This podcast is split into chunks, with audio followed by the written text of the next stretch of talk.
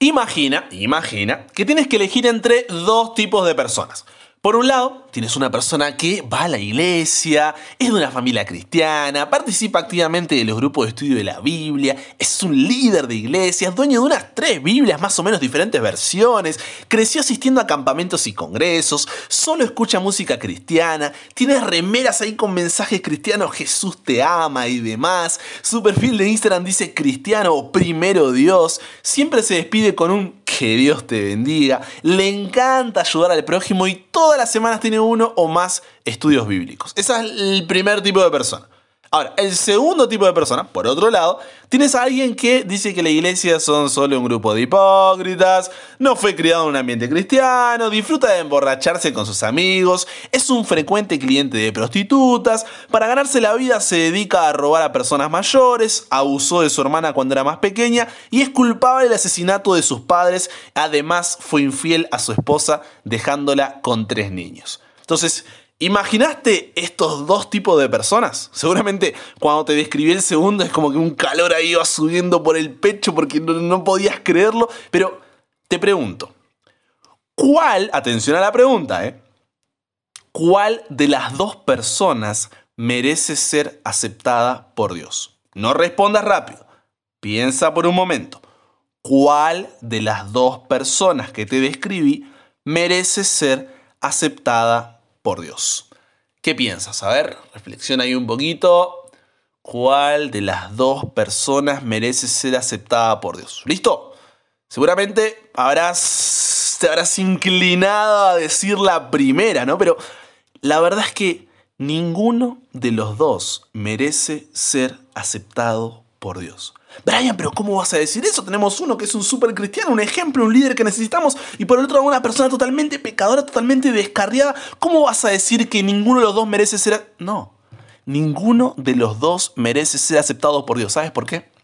Romanos 3:23 dice, por cuanto todos, como dice, todos pecaron. Eso incluye tanto a la persona que parece buena, santa y perfecta como al pecador incircunciso filisteo. Todos pecaron y están destituidos de la gloria de Dios.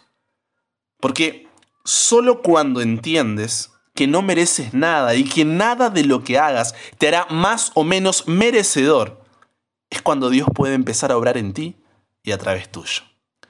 Abraham ya tenía unos 75 años cuando Dios le dice, vete de tu tierra y de tu parentela y de la casa de tu padre a la tierra que te mostraré y haré de ti una nación grande y te bendeciré y engrandeceré tu nombre y serás bendición. Dice Génesis capítulo 12, versículos 1 y 2. La pregunta era, ¿cómo, dice Abraham, ¿no? Harás de mí una nación grande. ¿Cómo me vas a bendecir? ¿Cómo me vas a engrandecer? ¿Cómo seré de bendición? Si, no sé si te diste cuenta, Dios, pero ni siquiera tengo un hijo heredero. No tenemos edad con mi esposa y además mi esposa no puede tener hijos. ¿Seguro Dios que ese mensaje era para mí? Quizá no habrá sido otro Abraham y te confundiste de apellido. En otras palabras, para Abraham era imposible lograr lo que Dios le estaba pidiendo. Pero como dijo Jesús en Lucas capítulo 18, versículo 27, y subraya este versículo, lo que es imposible para los hombres es posible para Dios. Lo único que necesitaba Abraham era fe. Si Abraham no tenía la fe para irse de su tierra y de su parentela y de la casa de su padre a la tierra que Dios le iba a mostrar, si Abraham no tenía fe de que a pesar de no tener la edad ni la posibilidad de tener hijos con su esposa, Dios haría de él una nación grande, sería bendecido, sería engrandecido y sería de bendición, Dios no podría haber hecho su obra en él y a través suyo. ¿Por qué? Porque como dice Hebreos 11:6, sin fe es imposible agradar a Dios. ¿Por qué? Porque es necesario que el que se acerca a Dios crea que le hay y que es galardonador de los que le buscan. Y eso fue lo que tuvo Abraham. Tuvo fe. No en lo que él podía hacer, sino en lo que Dios podía hacer en él y a través de él. ¿Notas la diferencia? No es en lo que yo puedo hacer, sino en lo que Dios hace por mí y a través de mí. Por eso Génesis 15, 6 dice, y creyó Abraham a Jehová, tuvo fe en Dios y le fue contado por justicia, o sea, fue considerado justo. Fíjate que Dios No lo consideró justo porque Abraham tenía méritos propios.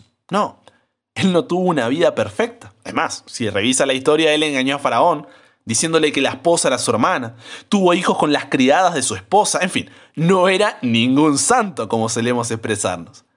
Pero cuando te das cuenta de tu absoluta impotencia, cuando entiendes que no son tus méritos los que te hacen justo delante de Dios, cuando tienes el tipo de fe en donde te entregas por completo a Dios y te sometes a Él, Dios te considera justo. Porque Dios mismo suple toda la justicia necesaria para tu justificación a pesar de tus faltas con el sacrificio de Jesús en la cruz. Ahora, eso no es para que digas, ah, bueno, entonces sí, ya estoy justificado, si soy considerado justo, haré lo que quiera de mi vida porque total, no son mis méritos los que me justifican, no. No es para que digas eso, sino para que vivas tu vida en una total dependencia de un Dios para el cual no hay imposibles. Ya que eso fue lo que hizo Abraham cuando lo dejó todo para seguir la voluntad de Dios. No es una fe de boca para afuera, es una fe que se muestra en los frutos. Entonces te pregunto, ¿cuál es tu tierra? ¿Cuál es tu parentela? ¿Cuál es la casa de tu padre a la que estás aferrándote hoy, pero que debes dejar para ir a Dios?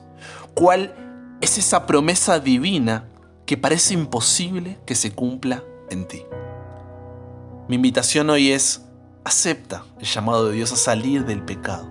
Confía en su dirección y te puedo asegurar que Dios te bendecirá y serás un canal de bendición para otras personas, hasta que finalmente llegues a la Canaán celestial. Padre, ayúdanos a tener la fe de Abraham.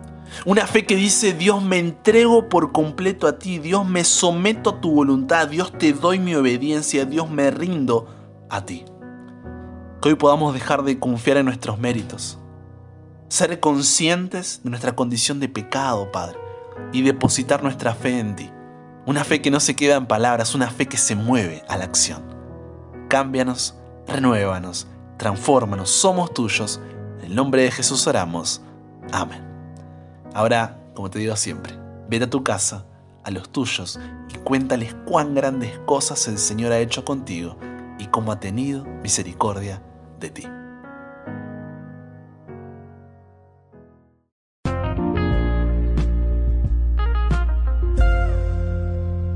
Un abrazo grande, imparable. Dios te bendiga en este día. Soy el pastor Brian Chalá y es una alegría que seas parte de esta comunidad donde de lunes a viernes tenemos un nuevo episodio de este podcast. Ya sea que nos escuches desde WhatsApp, el número de WhatsApp es más 54911 3441 5007 me escribes ahí, hola Brian, ¿cómo estás? Y enseguida ahí me pongo en contacto contigo y te agrego, ¿no es cierto?, para que puedas recibir por ese medio. También puedes unirte al canal de Telegram, puedes suscribirte al canal de YouTube o seguirme en Spotify como Brian Chalá o alguna otra plataforma de podcast. Estoy muy, pero muy contento de haber compartido estos minutos contigo y si Dios quiere, solamente si Dios quiere, nos encontramos cuando? En el próximo episodio, claro que sí, para que nunca pares de aprender y nunca pares de crecer, ¿por qué? Porque hasta el cielo no paramos.